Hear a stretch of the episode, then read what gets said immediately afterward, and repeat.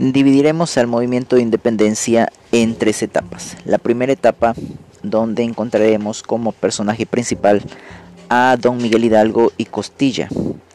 Los conspiradores reunidos en Querétaro estuvieron a punto de correr la misma suerte que los de Valladolid meses antes y al ser descubiertos decidieron tomar las armas de manera un tanto precipitada.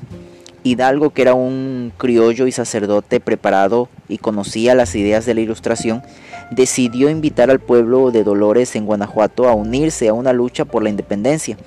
Así fue como en la madrugada del 16 de septiembre de 1810 dio inicio el movimiento de independencia.